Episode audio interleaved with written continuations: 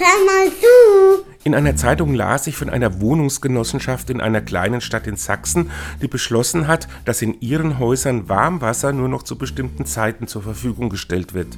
Man wolle mit Blick auf die steigenden Energiekosten verhindern, dass die Mieter im kommenden Jahr die Nebenkosten nicht mehr bezahlen können, so die Begründung.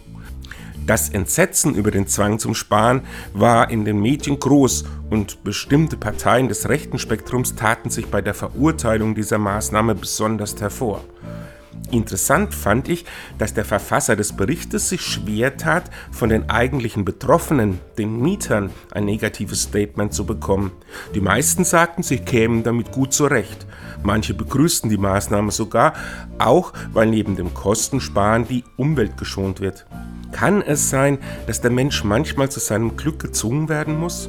Und kann es sein, dass man uns Bürgern manchmal mehr zumuten könnte, als es Politik und Medien für möglich halten?